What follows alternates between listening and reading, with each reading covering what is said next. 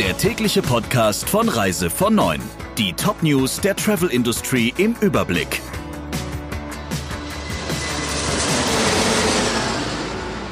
Mein Name ist Jennifer Hess. Einen schönen guten Morgen. Lufthansa, Swiss und Austrian Airlines streichen bis zum 9. Februar alle Flüge von und nach China. Grund ist das Coronavirus. Nur noch einmal will die Lufthansa ihre China-Ziele anfliegen, um unter anderem die eigenen Crews zurück nach Deutschland zu holen. Zuvor hatte British Airways schon alle China-Verbindungen eingestellt. Dazu kommt, dass bis Ende Februar auch keine Flüge nach China gebucht werden können, Hongkong ausgenommen. Jede Woche gehen 73 Flüge von Lufthansa, Swiss und Austrian nach China, 45 davon alleine aus Frankfurt und München. Aus Frankfurt werden die Städte Peking, Shanghai, Qingdao, Shenyang und Nanjing angeflogen und an Bord einer Lufthansa-Maschine nach Nanjing hat es einen Corona-Verdachtsfall gegeben. Ein Mann, der von den chinesischen Behörden als Risikofall eingestuft wurde, ob er tatsächlich infiziert ist, ist aber noch nicht klar. Und wir bleiben beim Thema China und Coronavirus. Nachdem die chinesischen Behörden vorerst sämtliche Gruppen und Pauschalreisen ins Ausland untersagt haben, rechnen viele Destinationen in Asien, aber auch in Amerika und Europa mit hohen Einnahmeausfällen. Die Deutsche Zentrale für Tourismus verweist allerdings darauf, dass die Hauptreisezeit für Fernreisen bei den Chinesen in den Sommermonaten liegt.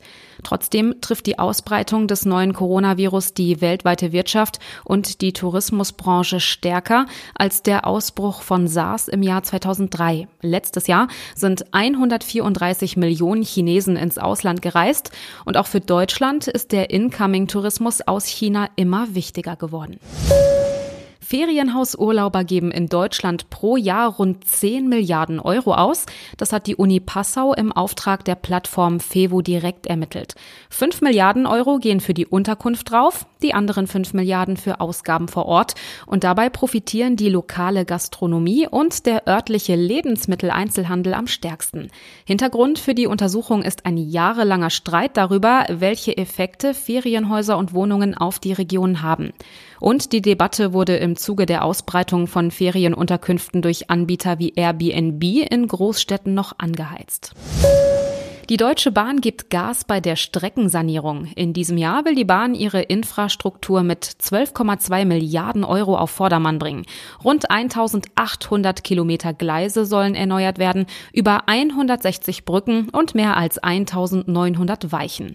Außerdem werden 800 Bahnhöfe modernisiert, darunter die Hauptbahnhöfe Dortmund, Hannover und Berlin Zoologischer Garten. Rund 1,6 Milliarden Euro sollen in moderne Bahnhöfe fließen. Bei den Schnellfahrstrecken steht die Sanierung der Strecke Mannheim-Stuttgart auf dem Plan. Der südafrikanische Tourismusverband, die South Africa Tourism Services Association, will Wildtiere besser schützen.